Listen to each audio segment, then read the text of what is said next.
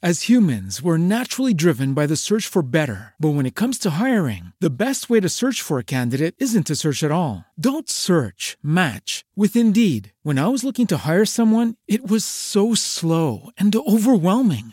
I wish I had used Indeed. If you need to hire, you need Indeed. Indeed is your matching and hiring platform with over 350 million global monthly visitors, according to Indeed data, and a matching engine that helps you find quality candidates fast. Ditch the busy work. Use Indeed for scheduling, screening, and messaging so you can connect with candidates faster. And Indeed doesn't just help you hire faster. 93% of employers agree Indeed delivers the highest quality matches compared to other job sites, according to a recent Indeed survey. And listeners of this show will get a $75 sponsored job credit to get your jobs more visibility at Indeed.com slash podcast. That's Indeed.com slash podcast. Terms and conditions apply.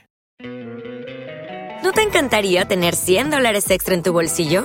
Haz que un experto bilingüe de TurboTax declare tus impuestos para el 31 de marzo y obtén 100 dólares de vuelta al instante.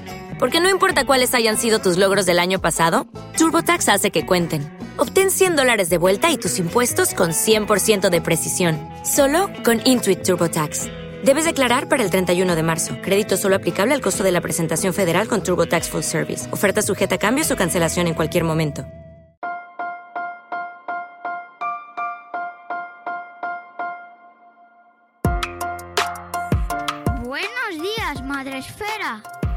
Buenos días, Madre Esfera, con Mónica de la Fuente.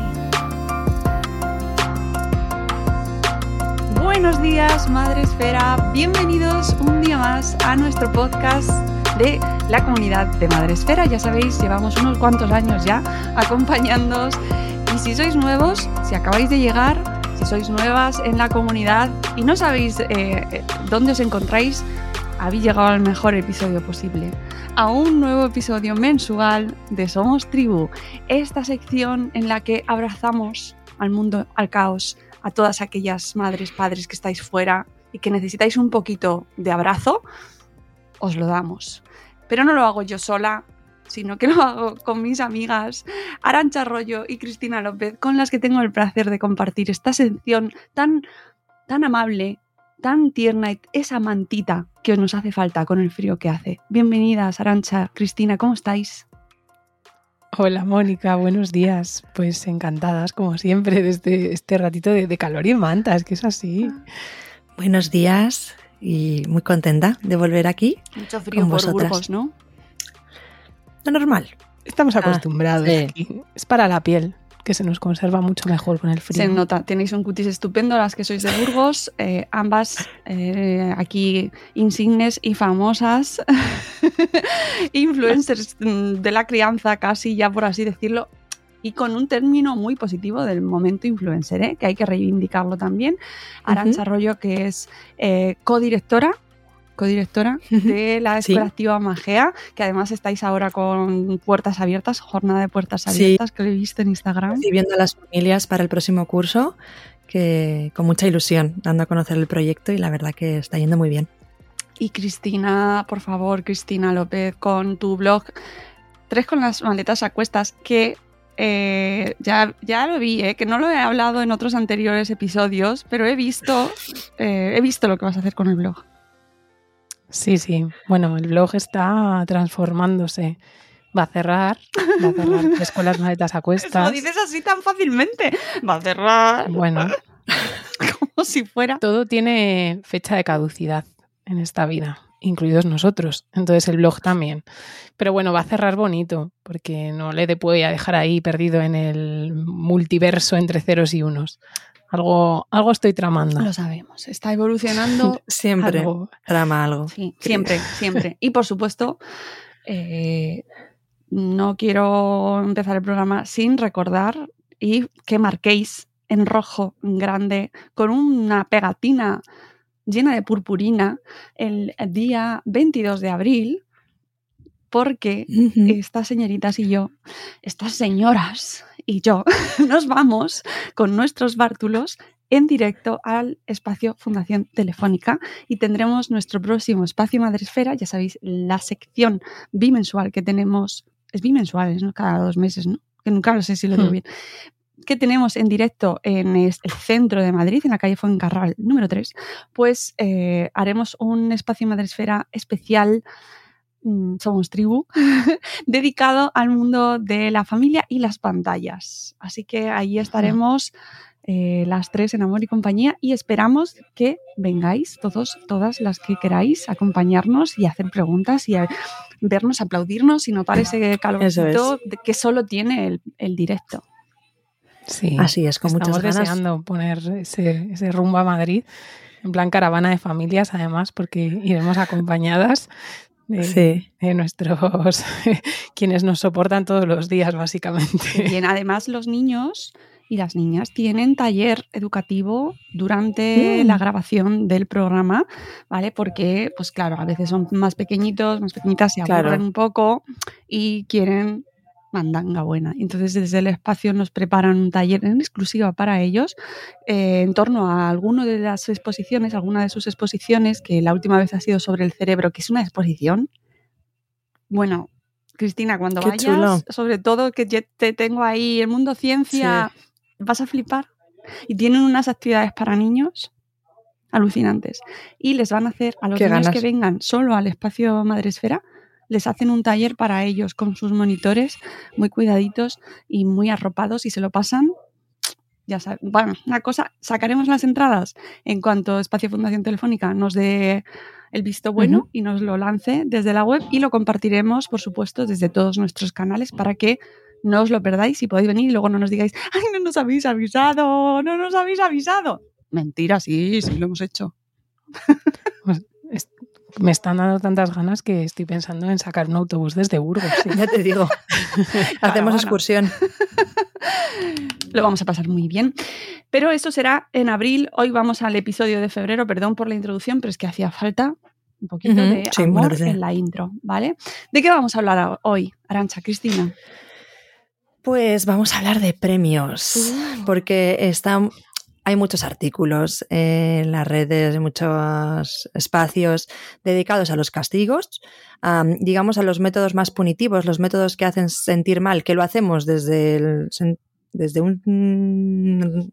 hay una vengancilla, ¿eh? un, sentimiento que, no podemos controlar eh, en la conducta de nuestros peques y la otra opción, además yo como estudiante, o sea, como maestra y estudiante de magisterio, es lo que te dicen eh, nada más empezar la carrera, lo mejor y más chupi guay del mundo son los premios, economía de fichas, todos estos métodos de refuerzo positivo de la conducta para que sigan haciendo aquello que están haciendo bien y entonces motivarles. Y aunque no se me vea, estoy poniendo así las, entre comillas, motivarles, porque vamos a ver qué es eso de hasta qué punto ¿no? se motiva con los premios y qué precio se paga. Que al final, para mí es muy importante contextualizar esta, esta parte, que en los hay métodos que podemos utilizar y que pueden resultarnos útiles, lo que hay que valorar es el precio que se paga y ver si compensa.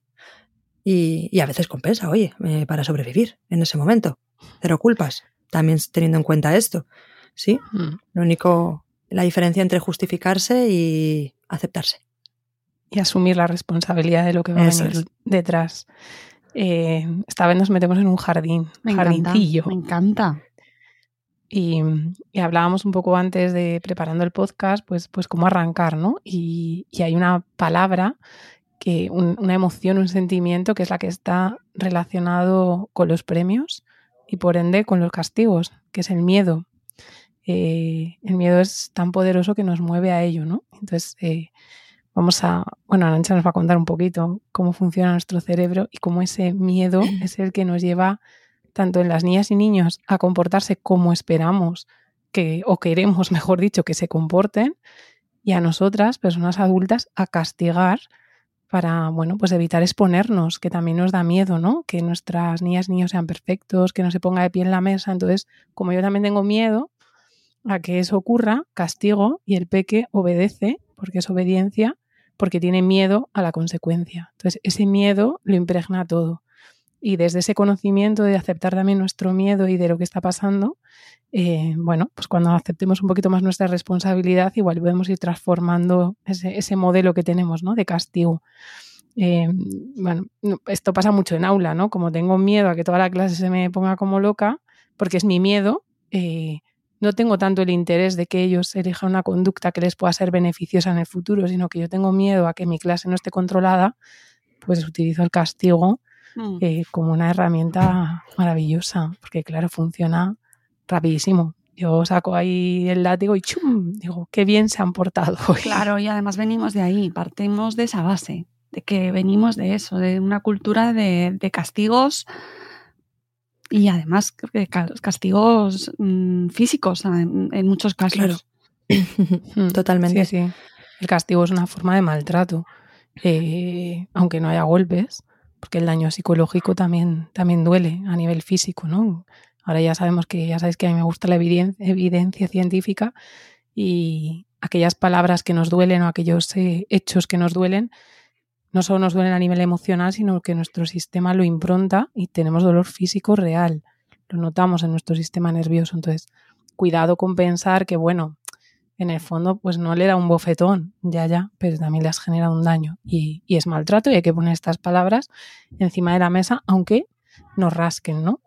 Y porque tampoco como adultos nos gusta si nos dijeran que nos quitan cinco gritos de la nómina si llegamos tarde. Estamos exigiendo sistemas de flexibilidad laboral, ¿no? Eh, pues pongámonos en el caso de las niñas y niños. Hmm. Así que desde ahí vamos a enfocarlo. Pues adelante. Perdón, que tengo abierto una. Ay, ya. Bueno, pues para empezar, como ha dicho Chris, vamos a introducir qué es esto del miedo y por qué es una emoción tan potente que es capaz de movernos mm, para hacer cualquier cosa o para no hacer eh, aquello que deseamos o que necesitamos incluso. Porque cuando hay una situación de amenaza afuera, tenemos dos maneras de, tres maneras, perdón, de responder. Eh, una es la huida, otra es el ataque y otra es la inhibición. Me quedo paralizada por ese, que al final todo lo mueve el miedo. Entonces, cuando, eh, por ejemplo, hay una conducta en la que SP que se está defendiendo a través del ataque puede ser una rabieta con tres años, puede ser un portazo con doce, ¿no? Podemos eh, diversificar conductas, pero al final hay un modo de ataque hacia la persona adulta y lo que responde esa persona hacia esa conducta es un castigo. Un castigo que también puede ser diferentes, pero al final es eh, un sometimiento, algo. algo que yo quiero, que yo necesito, que yo deseo, eh, es retirado o incluso también lo que más necesito, ese afecto, ese amor incondicional, también eh, con mis palabras te, digo que, te lo voy a retirar. Entonces, ahí que se mueve un miedo mayor, hay un miedo mayor a algo que yo voy a sufrir por esta conducta qué conducta, qué, bueno, qué respuesta, mejor dicho, eh, mi sistema nervioso elige para defenderme de nuevo a ese ataque? La inhibición. Inhibo la conducta. Entonces dejo de hacer eso, pero no es un método educativo, que al final creo que nuestro objetivo como docentes, como madres, padres, nuestro mm, camino a la hora de acompañar infancia, niñez, adolescencia, es educar, sino que es controlar o adiestrar. Yo lo comparo con el adiestramiento. Cuando un perro tiene un collar, em, ahí tú no estás educando, sino que estás haciendo una relación, en, hay un comportamiento, te doy una descarga física para que tú asocies eso e inhibas tu conducta. Entonces, en este caso es lo mismo, ¿sí? Eh, lo que yo te hago por fuera, o sea, lo que yo te aplico, ese castigo inhibe por ese miedo tu conducta, pero no hay aprendizaje, ¿sí? Hay inhibición y claro, con esa inhibición se inhiben diferentes em, partes del cerebro también a su vez.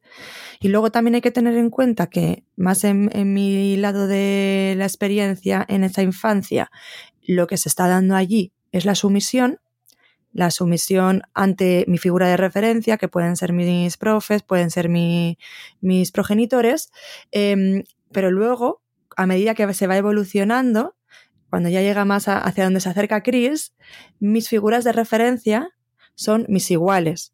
Entonces, esa inhibición y esa sumisión, cuando yo pienso que eh, dejar de pertenecer, mi, mi amenaza mayor es dejar de pertenecer a ese grupo de iguales, es no hacer lo que ellos me dicen, pues llevo practicando mucho tiempo esa sumisión.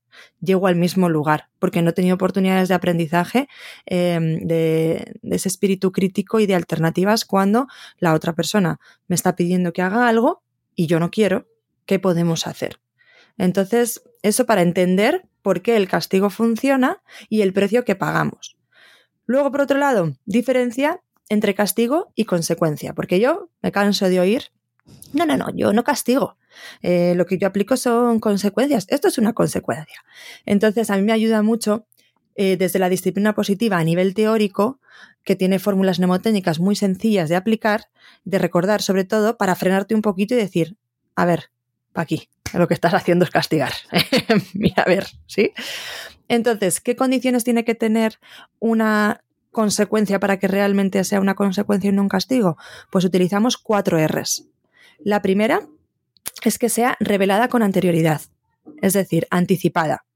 Decimos revelada para que cuadre con las cuatro R's, pero bueno, es que haya una anticipación, que se haya explicado, oye, eh, con esto pasa esto, porque si no, ¿ah? yo no, si no lo sé, no, no, sé qué va a pasar después. Por ejemplo, voy a, poner un ejemplo. Genial, Cris, gracias. Te corto ahí. no, no, sí. Eh, que, que nuestro peque sepa que si salimos más tarde de casa porque no hemos recogido, pues no vamos a llegar a la hora del cine. Esto está revelado, le decimos, pero no es una amenaza, es mira, tenemos que salir hasta ahora, porque si no salimos hasta ahora, no vamos a llegar a la hora que empieza la peli del cine. Eh, esto nos puede pasar para el cine o para el cole, ¿no? Entonces, eh, As humans, we're naturally driven by the search for better. But when it comes to hiring, the best way to search for a candidate isn't to search at all. Don't search, match with Indeed. When I was looking to hire someone, it was so slow and overwhelming. I wish I had used Indeed. If you need to hire, you need Indeed. Indeed is your matching and hiring platform with over 350 million global monthly visitors, according to Indeed data, and a matching engine that helps you find quality candidates fast. Ditch the busy work. Use Indeed for scheduling, screening, and messaging so you can connect with candidates faster. And Indeed doesn't just help you hire faster. 93% of employers agree Indeed delivers the highest quality matches compared to other job sites, according to a recent Indeed survey. And listeners of this show will get a $75 sponsored job credit to get your jobs more visibility at Indeed.com slash podcast. That's Indeed.com slash podcast. Terms and conditions apply. ¿Qué ocurre? Que si yo he, tardado en recoger, llego tarde al cine y la puerta está cerrada y no puedo entrar. Y, pero ya lo sabíamos, no, no, no es. Y además no entra en el best, te lo dije, ¿no? A veces hay que aceptar que eso ocurra. Claro que teniendo en cuenta al precio que están a veces las entradas del cine, pues yo entiendo que te entre esa ansia de llegar a la hora, pero eh, esto es lo que pasa. Entonces lo sabría con anterioridad, si tiene control del tiempo. Porque hay veces que decimos, sí, yo ya se lo he dicho, pero si no sabe lo que son los minutos ni las horas, ¿no? decía eh, mi, peque cuando era pequeño, decía, eh, antes, antes de un antes. ¿Y antes de un antes qué era? O sea, antes de un antes podía ser el año pasado o un verano. O sea, antes de un antes, antes de un antes fuimos a la piscina. Y, igual estaba hablando de algo hacía cinco meses. Entonces, mm, entendamos también en qué posición está, ¿no? Que a veces decimos, yo ya se lo he dicho que, pero no sabe lo que es llegar tarde. Entonces, eh, en ese equilibrio. Entonces, se lo hemos revelado, has llegado a la puerta del cine, consecuencia, no se abre la puerta. Segunda R, Arancha. Pues lo acabas de decir, relacionada. No llegamos al cine. No te quedas sin ir al cumpleaños de tu amigo el próximo día. O sea, tiene que estar relacionada con la conducta que, con, la decisión que estás tomando. Acción, para que sea una consecuencia, como su propio nombre indica, y no una eh, quitar algo que le corresponde. Em, la tercera es razonable, que sea algo razonable. Me voy a un ejemplo, a otro ejemplo. Eh, por ejemplo, tiras algo, lo recoges, pero es un peque de tres añitos que ha derramado eh, un, cuenco entero de pasta, imagínate, o algo como muy grande. ¿Es razonable que recoja todo hasta el último grano él? Pues no. Tiene que haber ahí eh, esa razón que, que sea adaptativo, que haya una bondad de ajuste a lo que es capaz de hacer. Y la cuarta, que sea respetuosa. Cuando lo decimos desde la bilis, que lo llamo yo, desde eso que te sube ahí para hacer pagar, ya no es respetuosa. Entonces ya se convierte en un castigo porque lo que queremos es hacer pagar. Todo lo que hacemos para que aprenda, ¿no? Con esta eh, abanderamiento de, no, yo lo hago para que aprenda. Ojito, porque ahí yo veo un poco de venganza. Entonces, deja de ser respetuosa. Esas serían las cuatro R's para identificar cuándo algo que estamos viendo como una consecuencia en realidad es un castigo y cómo transformarlo también. Entonces, ojito con eso y, ya no nos centramos más en el castigo porque vamos a hablar de lo que hemos venido a hablar hoy, que es de los premios. Pero como es la antítesis, hemos decidido establecer esas comparativas entre eh, castigo, que castigo no mola, pero lo que nos dicen que los premios es lo que mola, vamos a verlo. Y ahora podéis cambiar todo lo que hemos dicho de la palabra castigo, le cambiéis por premios, dais padres en el podcast, lo cambiéis por premios y vale todo lo mismo. sí. Y ya podríamos cerrar. y no viene, el castigo... Y no viene en forma de, cartulina eh, redonda, así bajo el brazo, que yo creo que todas hemos interiorizado esa imagen y, y cómo caló cómo caló esa cartulina, ese rollo. Vosotros sois más jóvenes, pero... A mí me encantaba ese programa. Tía, ya, a mí también, aunque salí un poco como asustada, pero, pero cuando, cuando se acercaba Me encantaba hasta que descubrí, claro, claro por el horizonte hasta que, hasta que le puse una capa de conocimiento por encima, Ese ¿no? Traje y, y, en la cartulina, ojo que luego yo la he conocido en persona y es encantadora y, y me, me ayuda a entender muchas veces que la tele es una cosa y la realidad es otra, pero a mí me parece que ese, esa imagen hizo... Bueno, esa y mm. otras hicieron ahí mucha mella, mucha mella y esa cartulina bajo el brazo y venga, ¡los premios! Mm. Sí, yo me quedo yo siempre intento mirar, ¿no? Que, que, fue la primera vez que se puso en contexto que se podían aplicar eh, metodologías educativas y que se pueden evolucionar. Quiero decir que hace poquito, justo hace, antes de arrancar, hablábamos Arancha y yo, ¿no? Em, cuando ahora tenemos una información, pero igual dentro de 20 años, si seguimos grabando Somos Tribu, igual nos estamos espantando de alguna cosa que dijimos, ¿no? Em, entonces, a mí ya que se pusiera eso en un contexto televisivo, es verdad que con el formato reality, claro. Em, fue positivo y que al menos se liberaba la parte punitiva. Es decir, había ese avance de, bueno, vamos a buscar una solución. Igual no es la más óptima, pero vamos a buscar una solución que es un poquito mejor que la que teníamos antes, ¿no? Sí. Entonces, eh, yo me quedo con ella. y, que luego, y ella misma, o sea, que es que el programa era lo que era no era para... no estaba además en, en, prime time por las noches eh, y tenía un objetivo muy claro y muy concreto de entretenimiento, ¿vale? Entonces, pues sacar de ahí unas conclusiones y como esto es lo que tengo que hacer, pues no, no, no. Pero bueno, vamos evolucionando. Exactamente. al final, tanto el, el castigo como el premio nacen del miedo y de la capacidad para manipular que tenemos las personas, ¿no? Porque como somos sociales, nos tenemos que relacionar unas con otras.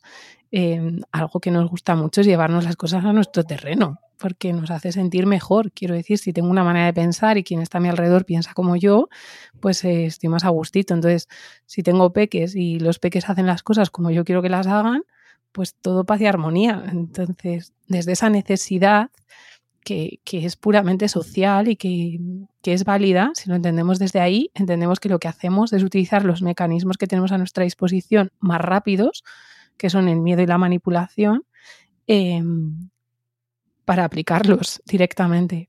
y vamos a ver que luego hay alternativas, que cuando hagamos esa reflexión y decidamos o no que no queremos utilizar el miedo y la manipulación y queremos utilizar otras herramientas, pues vamos a ver que igual no es tan inmediato lo que ocurre, porque lo bueno de esto normalmente es como ves que me funciona, me te funciona súper bien hoy por la tarde. Claro que sí. Yo siempre pongo el ejemplo de que alguien diga, yo no soy capaz de correr una maratón. Digo, ya te digo yo que saco una metralleta y te corres una maratón y cuatro, porque voy detrás. Entonces, pum, pum, pum. Pero aquí claro que corres. Pero este es el coste que tú quieres pagar.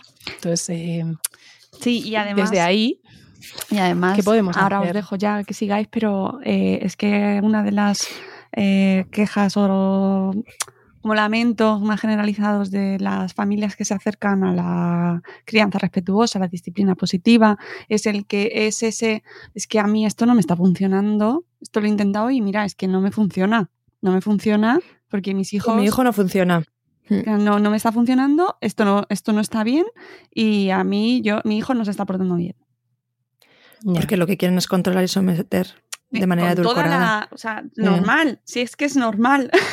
Todos queremos vivir tranquilos. Sí. Pero, pero esa, esa unión que se establece en voy a poner en práctica eh, principios de, de disciplina positiva porque así voy a conseguir que mis hijos se porten mejor, sí. mm, se cae.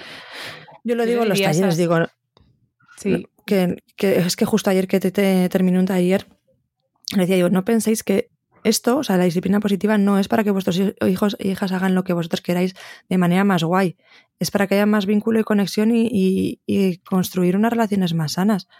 Eh, y llegar a menos luchas de poder seguramente, eso sí. O sea, menos luchas de... Pero, pero no por ellos, sino por ti. Porque tú no entras en esa lucha de poder. Mm, no por otra cosa.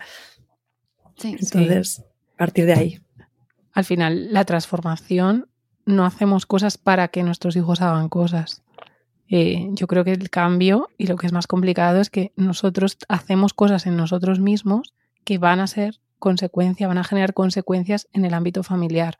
Entonces, entender que hacemos las cosas desde el miedo y aceptar ese miedo, decir, vale, es que como tengo miedo a que mi hijo igual no se porte bien, tengo la incertidumbre de qué va a ser de él en la vida y demás, estoy anticipando unos miedos que no existen, además, y que a nuestro cerebro le encantan porque se regodean ellos y le genera mucho gustito. Entonces, simplemente haces decirle, mm, acepto que tienes este miedo, gracias por haberme anticipado, me lo voy a llevar en la mochila, pero no me quiero comportar así. Entonces, desde ahí van a empezar a pasar cosas. Pero claro, mi- los milagros son en otro sitio, es en otro programa. Los milagros eh, para Harry Potter. Bueno, para contextualizar de nuevo a nivel teórico, que para mí es fundamental para, El premio. para ver de dónde partimos, antes que el premio es eh, ¿para qué quiero que mis hijos se porten bien? ¿Qué es portarse bien? Porque lo que oigo yo en los talleres es, es que no me obedece, es que se porta fatal y yo quiero que se porte bien. Pórtate bien. Entonces, el bien y el mal es un concepto muy abstracto porque para mí lo que es portarse bien, para otra persona puede que sea diferente. Entonces, hay que ver que en realidad lo que queremos es un interés social, es un concepto de la psicología alderiana, que es de la que bebe la disciplina positiva, y ese interés social es hacer lo que beneficie a toda la comunidad. Hacer, eh, comportarte, ¿no? Y tomar unas decisiones para que en este momento hagas, eh, eh, tomes una, un com- tengas un comportamiento que, que haga, yo con los pequeñines les digo, ¿cómo podemos hacer para que este, eh, en este momento todos nos lo pasemos bien, todos disfrutemos, todos, ese todos, no solo tú. Y entonces sacar de ese periodo tan egocéntrico en el que están de manera natural, porque eso hay que aceptarlo, que hay veces que es comportamiento infantil porque están en un momento evolutivo en el que solo pueden mirar para sí mismos y ver mm, lo que ellos piensan y necesitan, e ir sacando poquito a poquito a ese interés social. Entonces, eh, también muchas veces ese interés social, eh, o sea, ese miedo mueve a las familias a premiar o castigar por, porque ese interés social eh, lo llevamos a la, a la sumisión y a la obediencia. Entonces, vernos de nuevo a nosotras mismas. Dicho esto, quiero que mi peque eh, haga lo que yo digo y le premio.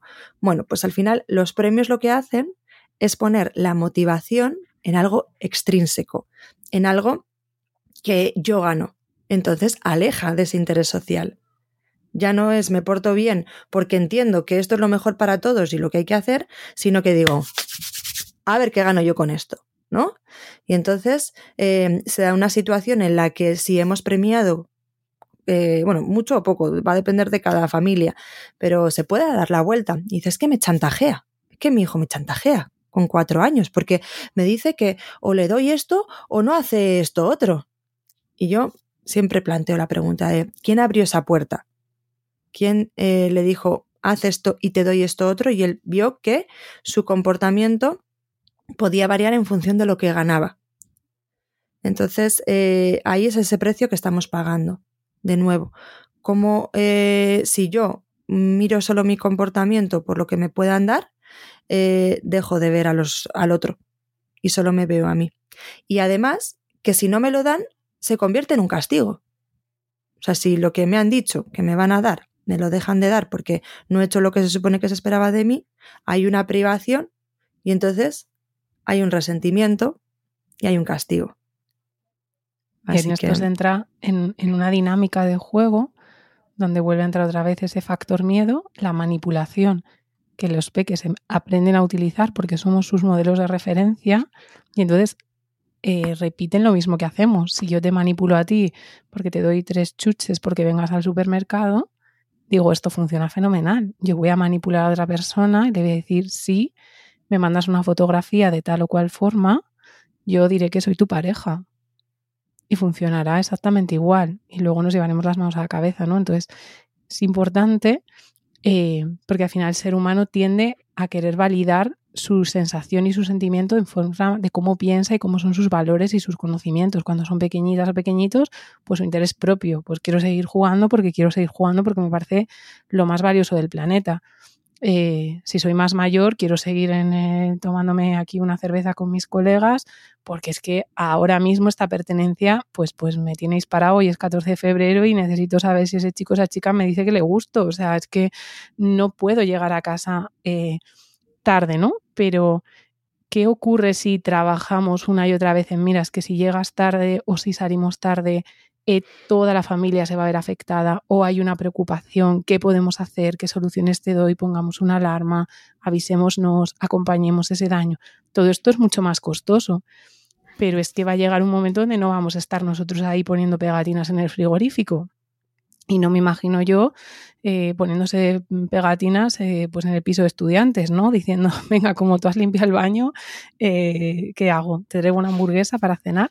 Sería absurdo. Entonces entramos en personas que o se han convertido en muy manipuladoras porque han utilizado eso de manera reiterada, estamos hablando de casos extremos, o muy sumisas porque han tenido la situación inversa. Entonces, luego queremos personas con personalidad propia, ¿no? Críticas, cuestionadoras, con valores pues todo eso hay que irlo construyendo poco a poco y aceptando una cosa que es la incertidumbre eh, de que aunque lo hagamos así, mm, la persona que va a crecer va a tener una serie de libertades y unos grados de libertad a los que se va a exponer, que no significa que se vaya a convertir en la persona que nosotros esperamos o que nos gustaría tomar un café con ella en el futuro.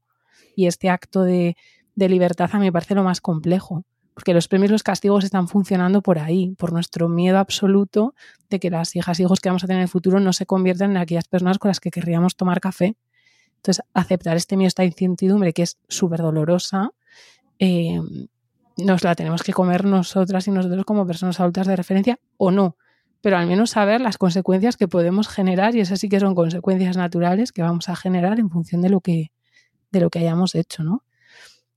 As humans, we're naturally driven by the search for better. But when it comes to hiring, the best way to search for a candidate isn't to search at all. Don't search, match with Indeed. When I was looking to hire someone, it was so slow and overwhelming. I wish I had used Indeed. If you need to hire, you need Indeed. Indeed is your matching and hiring platform with over 350 million global monthly visitors, according to Indeed data, and a matching engine that helps you find quality candidates fast. Ditch the busy work. Use Indeed for scheduling, screening, and messaging so you can connect with candidates faster. And Indeed doesn't just help you hire faster. 93% of employers agree Indeed delivers the highest quality matches compared to other job sites, according to a recent Indeed survey. And listeners of this show will get a $75 sponsored job credit to get your jobs more visibility at Indeed.com slash podcast. That's Indeed.com slash podcast. Terms and conditions apply.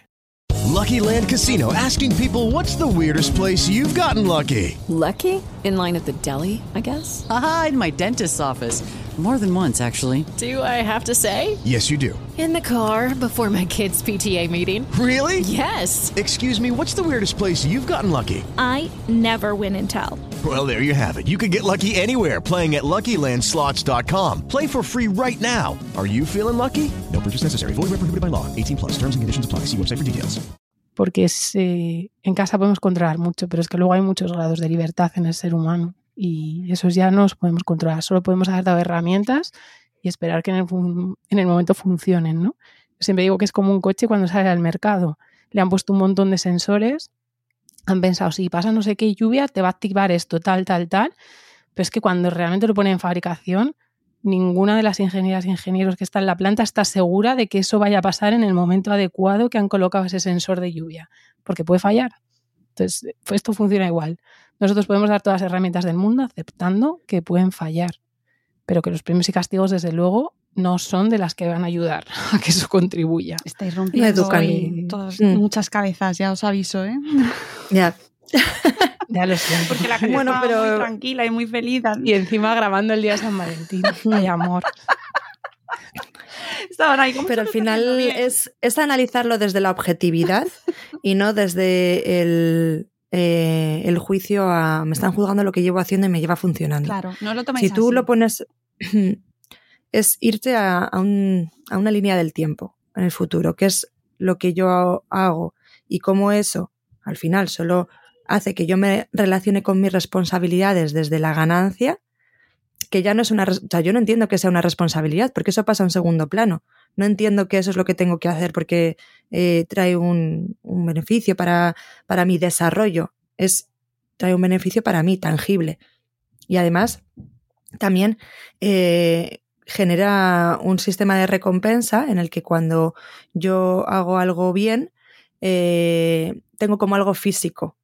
Entonces, eso en el futuro se puede dar a, a esto que vemos que muchas personas en nosotras, esa actitud consumista que cuando compramos algo nos da el subidón. Entonces, Mm. eh, claro, eso se ha empezado a construir en la infancia, en ese momento en el que eh, yo estaba de bajona, no quería hacer algo, pero me compro esto, o sea, me, me dan esto y entonces me da el chute. Me activan ese, ese sistema de recompensa.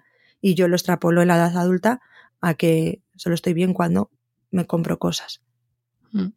Esto no significa eh, que no podamos celebrar éxitos de, nuestros peques o nosotros mismos, ¿no? Que una cosa es utilizar el premio para que yo esta conversación la he tenido muchas veces, hasta de hecho la primera que le dije a Arancha dije, pero yo a mí los premios me parecen bien, me acuerdo, estábamos en una cafetería y dije, a mí los premios me parecen bien.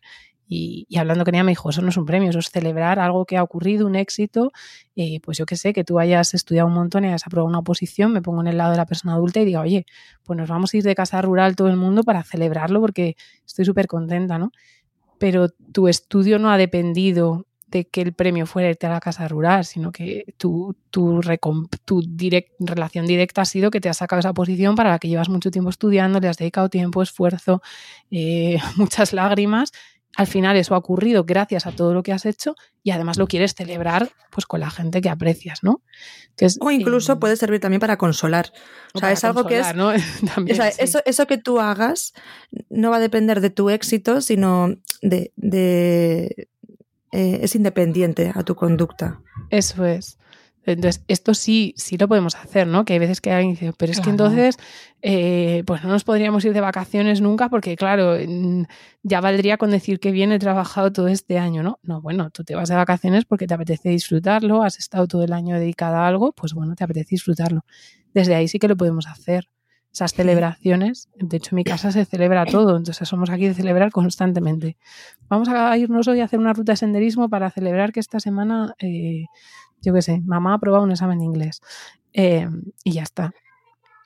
Esto sí lo podemos hacer. Y luego también había otra cosa que a mí me preguntaban que era, pero eh, al final el mundo se mueve por premios, ¿no? Porque vas a una carrera y te dan unos premios, vas a un concurso no sé qué, te dan unos premios.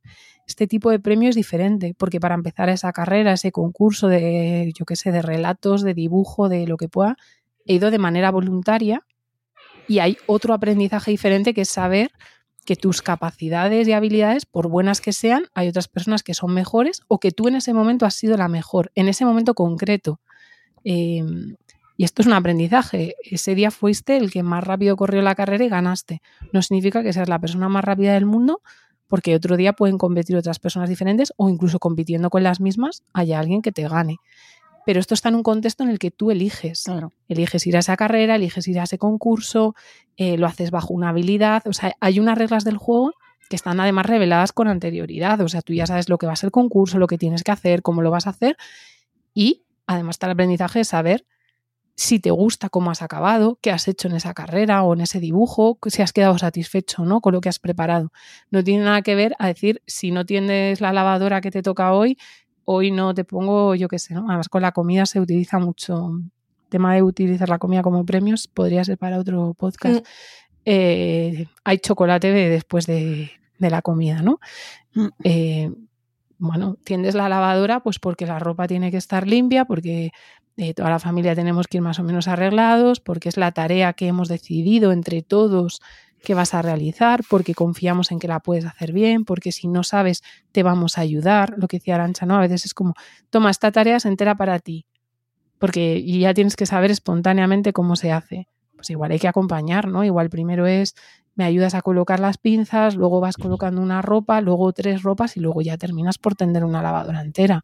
Porque si no, lo que me genera es mucho rechazo. Me estás colocando una tarea en la que no me veo todavía capacitada o capacitado para ejecutar. Y encima, si no la hago, tengo una o una, o sea, o tengo que hacerla súper bien y me genera muchísima ansiedad porque si no, no me como el chocolate, o si encima la hago mal, además de que no me como el chocolate, me quedo sin tele.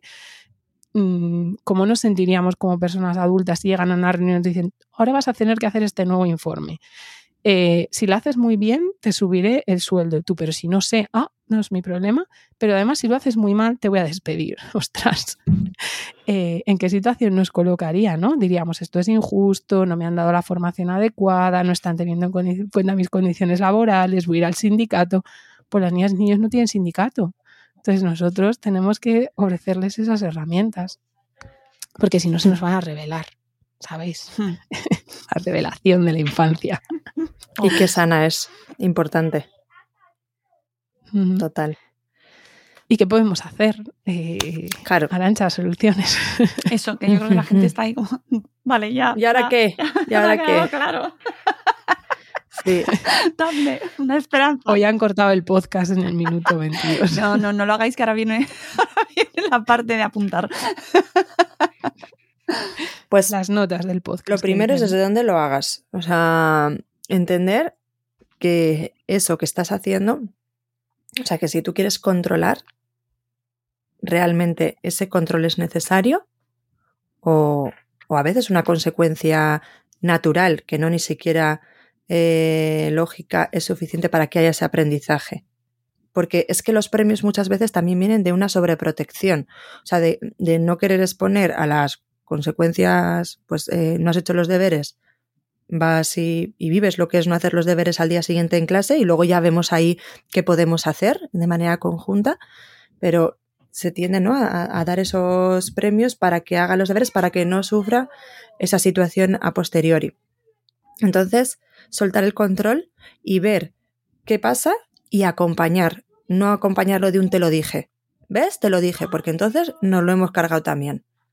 Entonces, esa sería la primera parte, soltar control y acoger lo que venga después desde, desde las soluciones y desde eh, la validación emocional de que lo que ha vivido es difícil. Él ya sabe que la, eh, que la decisión que ha tomado le ha llevado a eso. No hace falta que se lo recuerdes y que hagas ahí leña de la rama caída. Que él te lo dije, o sea, es, es muy fácil decirlo. Sí, pero es que da mucho gustito.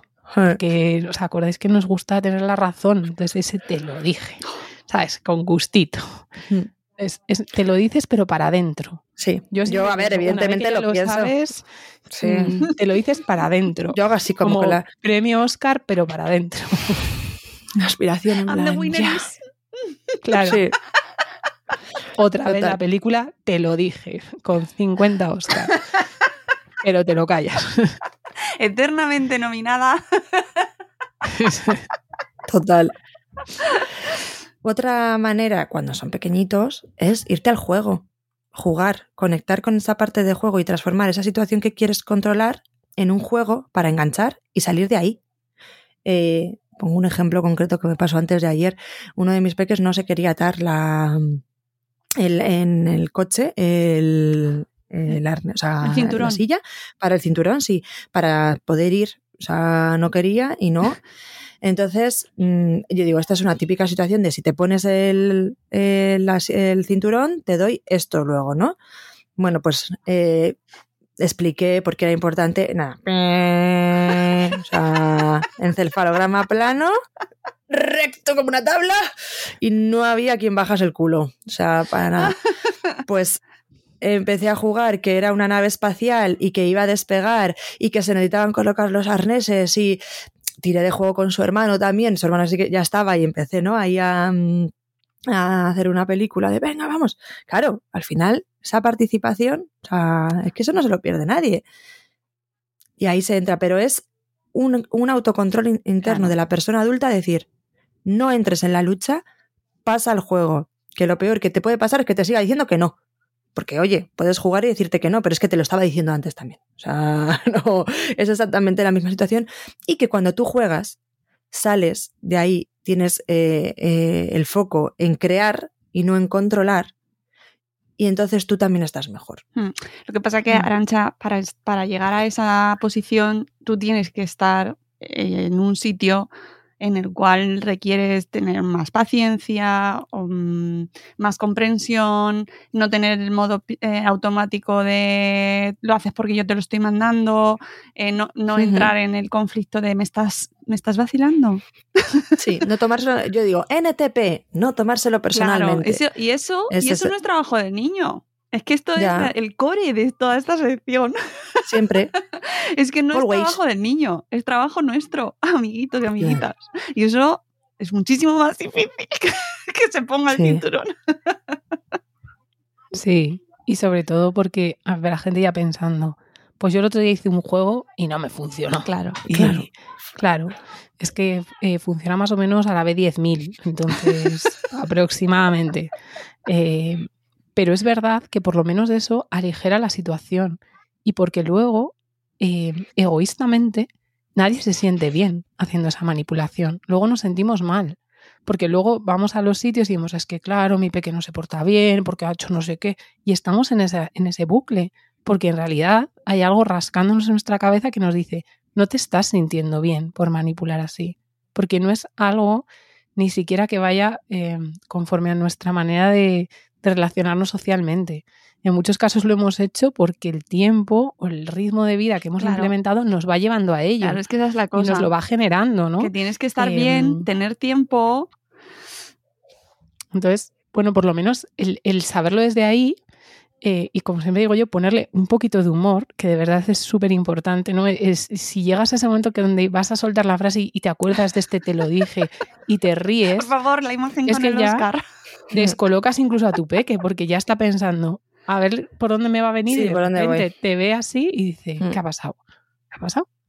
Eh, y entender eso, pues que de repente, dependiendo de su momento evolutivo, necesita unas cosas u otras. Que esto, eh, pues fácil no es, obviamente. Y que si en algún momento, de verdad, tú tenías que salir corriendo, tenías que ir al hospital, ese peque se tenía que atar, eh, incluso no has llegado ni al juego y le has dicho, mira, cuando nos bajemos vamos al parque, se acabó, o sea, se acabó. Por favor, llévale luego al parque, eso sí, ¿eh? O sea, por lo menos cumple con lo que dijiste. Em, pero ya está. Pero a- desde la aceptación, vale, pues lo he hecho así, oye, eh, estaba en esta situación y ya está, he salido por aquí. Desde luego, mil veces eso, por favor. O sea, el bofetón sí que no. No. Ese, mm, a mí me, no, Es no consigo. Es un límite que no. Pero el, venga, pues he manipulado ahí, vale, pues ya está. Pero lo acepto, no lo justifico, lo acepto.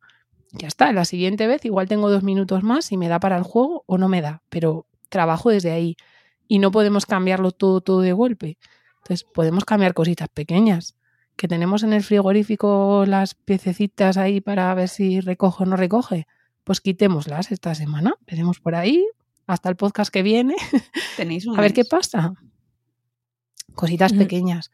Esto no, no se cambia, ¿no? En- en- de un día para otro. Claro, porque esto viene por lo del refuerzo. Lo del refuerzo va por ahí, ¿no? El refuerzo al final es igual, ¿no? Si haces, te pongo, y si no haces, no te pongo. Esto funciona también en la vida adulta, Claro. ¿no? O sea, te quiero decir, que, eh, ahora hay un cambio de tendencia, ¿no? Pero las empresas funcionan así, ¿y cómo nos hacen sentir? Mal. Mal, es que no nos Ansiedad. gusta. Y es, es, Tenemos ansiedad, es- ansiedad. Si haces eso. no sé qué, pasa tal. Jolín, si yo estoy haciendo mi trabajo como mejor sé, de la mejor manera y tal, ¿por qué tengo que estar con esta coacción? Pues ellas y ellos se sienten como nosotros. Es que es el mismo sentimiento. Entonces, como ese no nos gusta a nosotros, no se lo traslademos. Y que, Y que, y que no se aproveche también para meter la gamificación como, una, como un refuerzo. Sí. Claro, claro, claro. ¿Eh? Es que, lo llamas de eh, otra forma y ya parece que ha colado. Y encima parece respetuoso. Y qué guay. Y encima moderno. Y divertido. E innovador. Y con avatar, sí, innovador, cosas así. que va de- al proyecto, ¿eh? Sí. al currículum. Claro. Claro, sí. Si, si la clave es saber desde dónde lo estás haciendo tú. O sea, tú sabes si estás utilizando el juego para ayudar en esa situación o lo estás utilizando para manipularlo. ¿Y a quién estás Como dejando lo atrás? sabes, pues Y sobre todo a quién estás dejando atrás en esos casos porque siempre son los mismos. O sea, el que estaba atrás se va a quedar atrás. Mm, Es así. O sea, ¿qué, ¿qué recursos les damos, Arancha, Cristina? Em, el, eh, por un lado, soltar. Por otro lado, jugar. También llegar a acuerdos. O sea, acuerdos para que la siguiente vez, o sea, no en ese momento, después, evaluar la situación, qué es lo que ha pasado y qué vamos a hacer la próxima vez, porque el obje- nuestro objetivo como familia es esto. El problema es que, como vamos dando saltos de situación conflictiva a situación conflictiva, no tomamos ese tiempo entre medias para agarrar esto y decir, bueno, ¿y, qué hacemos con esto de manera conjunta? ¿Qué podemos hacer? Y a mí me pasa mucho que me dicen, es que hago esto y, no y no hace. Y, ¿y, y has preguntado por qué? No. No paramos a preguntar por qué no hace esto, por qué hace esto. En otro momento en el que no sea el conflicto, que en ese momento de conflicto, mm, ese peque o ese adolescente o lo que sea, lo único que está haciendo es agarrarse así y decir, a ver, ¿por dónde puedo eh, torear esta situación? Porque yo lo que estoy viendo de ti no es conexión, es ataque. Claro. Me estás atacando. Y en la adolescencia más. Ojo, ¿eh? Claro. Y luego está, eh, que lo va a contar Chris, esa la autopercepción del éxito. Me encanta. sí. Es importante desde de, de pequeñitos es más complicado, pero eh, lo ideal sería que poco a poco les, les enseñemos a autopercibir lo que, lo que es el éxito para ellas y para ellos, ¿no? Esto eh, significa que tú te marcas a ti mismo tus, tus propias tareas y eres capaz de medir si las estás alcanzando o no en función de tus capacidades. Eh, y desde ahí siempre trabajas en la mejora. Es decir, eh, tú le puedes preguntar, ¿cuántos días crees que puedes hacer la cama esta semana? Uno. Perfecto. Hagámoslo uno. Lo has hecho. ¿Qué tal te has sentido? La semana que viene tienes que hacer margen de mejora. ¿Cuántos quieres? Habrá. Entonces, muchas veces me dicen, el mío siempre va a decir uno y luego va a decir dos. Me da igual, tardará siete semanas en hacer los siete días la cama. Pues es que el mío va a decir siete y se va a dar un tortazo. Bueno, pues autopercibirá que no ha sido capaz y desde ahí diremos, ¿cuántos crees ahora que puedes hacer? Cinco, tres, dos. En cosas muy pequeñitas, porque esto nos va a permitir que no dependamos siempre de los demás para saber lo buenos o no que somos, tener síndromes de la impostora o no, eh, que nos midan por nuestro salario, es decir, sino realmente por nuestra capacidad real de hacerlo y de, de tener mejora constante. Entonces la mejora no tiene por qué ser muy grande, puede ser, eh, hay un sistema que es el de eh, infinitesimal, cositas muy pequeñitas que vayan mejorando. Esto mismo lo podemos hacer nosotras, como adultos como adultos, empezar por ello. Esta semana voy a quitar un castigo que yo tenía habitual, que era el de tal. Pues quito uno. O este mes. Ya está. Ostras, pues he sido capaz. Pues el siguiente mes otro o dos más, porque igual de repente ves, anda, pues no era tan difícil como yo pensaba, pues mira, me he visto más capaz, pues se me da súper bien lo del juego, pues a mí se me da muy bien cantar canciones, es decir, cada uno que se lo lleve a su terreno. Entonces, enseñarles a ellas y a ellos que esa contribución, ese interés social, lo pueden medir y autopercibir por sí mismas y por sí mismos, lo que les va a dar es capacidad propia. Entonces no necesito ni un premio, ni un castigo, ni una validación. Estoy yo con lo que yo valgo y con mis capacidades y me sirvo del entorno para que me ayude a crecer. Es decir, ¿quieres que te ayude? Mira, me gustaría hacerlo cuatro días la cama. ¿Te apetece que yo te ayude poniéndote una alarma? ¿Te apetece que te lo recuerde? Porque la ayuda es súper valiosa, claro. nos necesitamos unas a otras. Entonces, desde ahí, a ver qué ocurre, a ver qué te dice. O voy a colocar el abrigo aquí. Y también hay que quitar muchas eh, o sea, las niñas y niños vienen a una casa que tiene ya unas normas establecidas, pero si queremos que ellas y ellas sean partes de esas casas, tendremos que aceptar nuevas normas. Entonces hay veces que es como, es que el abrigo se coloca aquí, pero ¿por qué? Igual se puede colocar en otro sitio y le estamos dando contribución y pertenencia y está viendo que su opinión es valorada. Y si el frigorífico no se puede, o sea, si el abrigo no se puede colgar en el frigorífico porque va a ser un absurdo, veámoslo, Veamos, ¿ves? ¿Te das cuenta que no podemos colgar el abrigo en el frigorífico porque no tal? ¿Pero dónde entonces lo podemos poner? Pues en este otro lado, pues en este otro lado. ¿Qué es lo peor? ¿Poner un perchero nuevo? O sea, que a veces somos muy cuadriculados, los zapatos se colocan aquí, el abrigo aquí, tienes que hacer no sé qué, tienes que bajar por la escalera de esta manera y tal. Una cantidad de normas al día que luego eh, nosotras y nosotros, si nos pasara eso, terminaríamos hasta la peineta. Claro, ¿no? y que además son fuente de conflicto en muchas ocasiones. que si detectando que cambias esa, esa, condición del entorno o esa. Estoy pensando en muchas veces cuando se voy a la compra y veo a madres con niños, padres con niños, a, a unas horas que los niños están high level. Arriba. O sea, Sí, se les sí. nota, se han tirado en el pasillo de los, Sí. de los congelados, se han tirado, se están rebozando por el suelo. Es una crisis. Y claro, a lo mejor, evidentemente tienes que ir a comprar, pero a lo mejor hay que cambiar el horario, hay que cambiar las condiciones, hay que cambiar el momento en el que vas eh, con los niños. Mm. Hmm. Hay que pedirles a los señores de supermercados que pongan rocódromos a la entrada para dejar a los niños. Yo siempre lo he pensado, una idea de negocio. Por favor, rocódromos a las entradas y ya está. Porque, claro, eh, pórtate bien en, en- en el pasillo de los yogures. No, A claro, mí, les de pedimos. verdad, es como si me llevas a, a ver, no sé, qué voy a decirte, estampitas de la Biblia en- les consta- pedimos durante dos que horas. no- Pues no. que a lo mejor hay que cambiar la, la, la rutina de la compra de, es- de ese Claro. momento en el que lo estamos haciendo a otro. Y siempre un se mapa del hacer día. cambios. O sea, Claro. O sea, coger perspectiva de un mapa del día de, de ese peque. O de la situación, no solo del día, sino del contexto en el que está en ese momento. Y mirar hacia arriba. Y Mm. ver qué es lo que está pasando. Claro. Para no solo ver esa conducta, sino ver que igual está respondiendo a una situación eh, que, que no sabe manejar por, la, por lo que le viene encima. Que además lo ves porque salen de- han salido del cole o están cansados ya a última hora de la tarde. Y es que se ve, se ve, se percibe, se oye, se escucha Claro. la música en el ambiente de estoy muy cansado. hay una necesidad. Yo ahí siempre a veces me dicen, es que no puedo porque yo hasta ahora compro y tal. Siempre hay opciones. A veces son opciones muy pequeñitas em, y tenemos que otra vez quitarnos esa capa de miedo al cambio porque cuando proponemos una acción de mejora, normalmente lo primero que nos viene es el no porque al cerebro no le gusta. O sea, no somos nosotros, es al cerebro, ¿vale? Que está ahí, pero no somos nosotros, es al cerebro, al nuestro. Eh, no le gusta. Entonces le vamos a decir, venga, muchas gracias, ¿vale? Por esta idea de que no, pero voy a, voy a hacer un cambio a ver qué pasa. Simplemente voy a probar.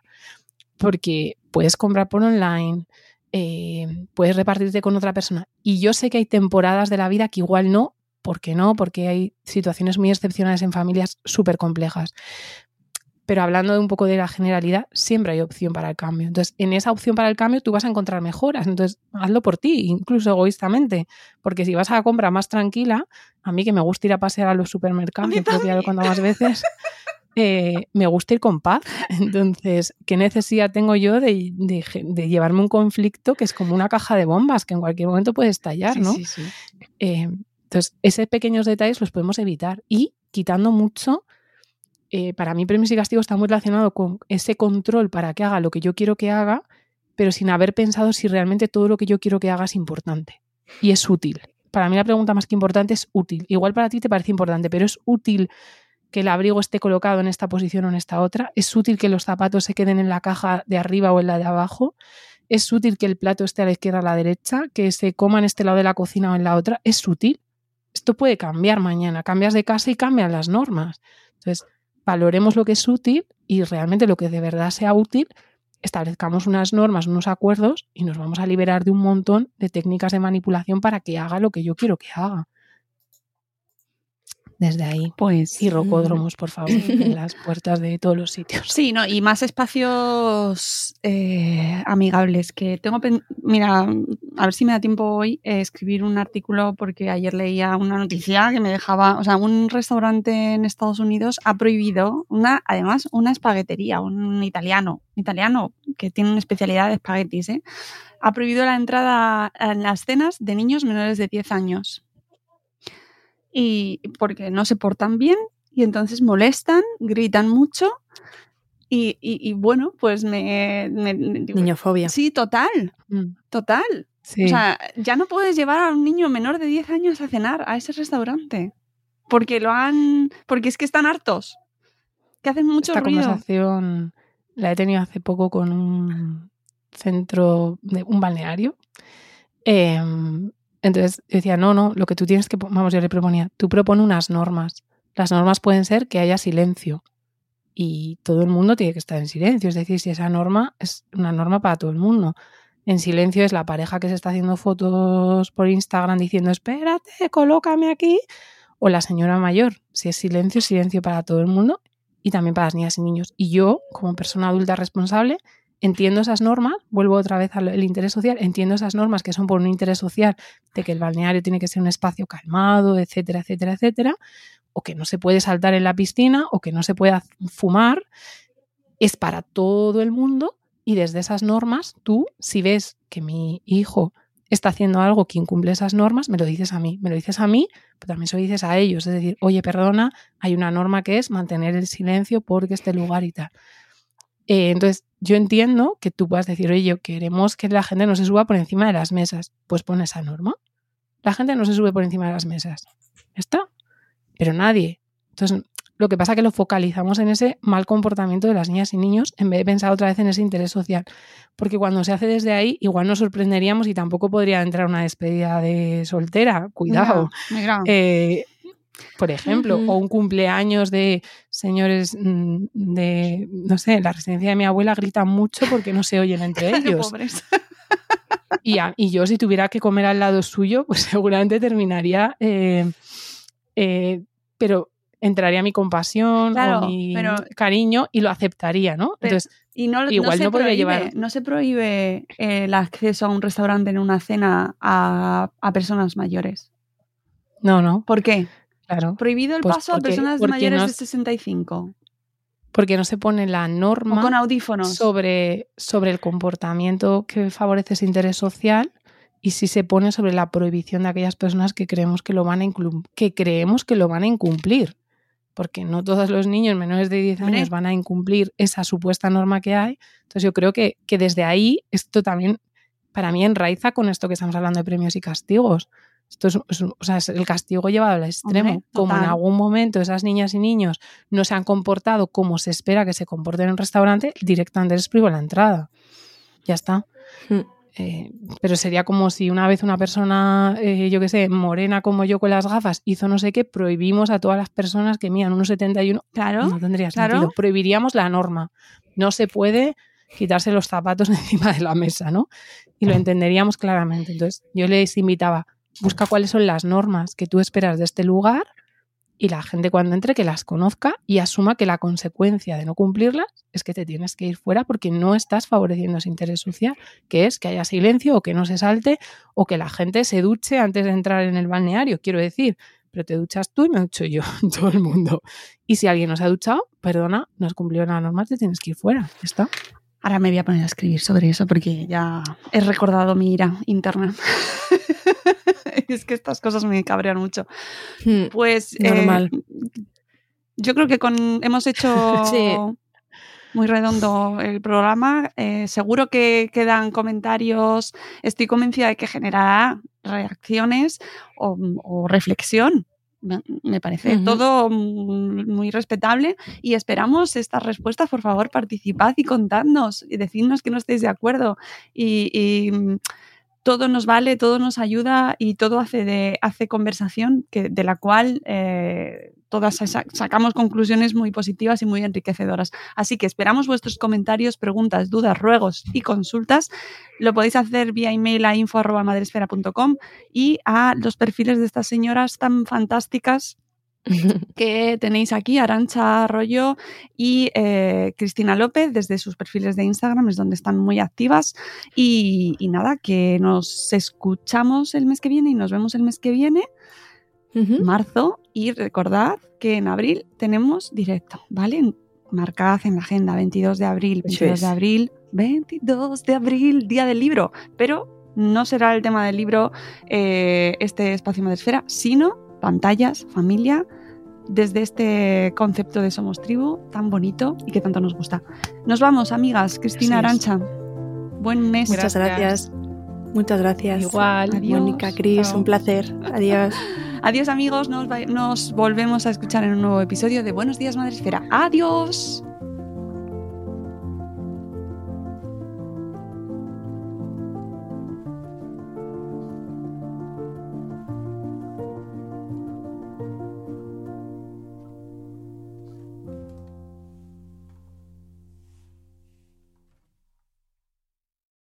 As humans, we're naturally driven by the search for better. But when it comes to hiring, the best way to search for a candidate isn't to search at all. Don't search, match with Indeed. When I was looking to hire someone, it was so slow and overwhelming.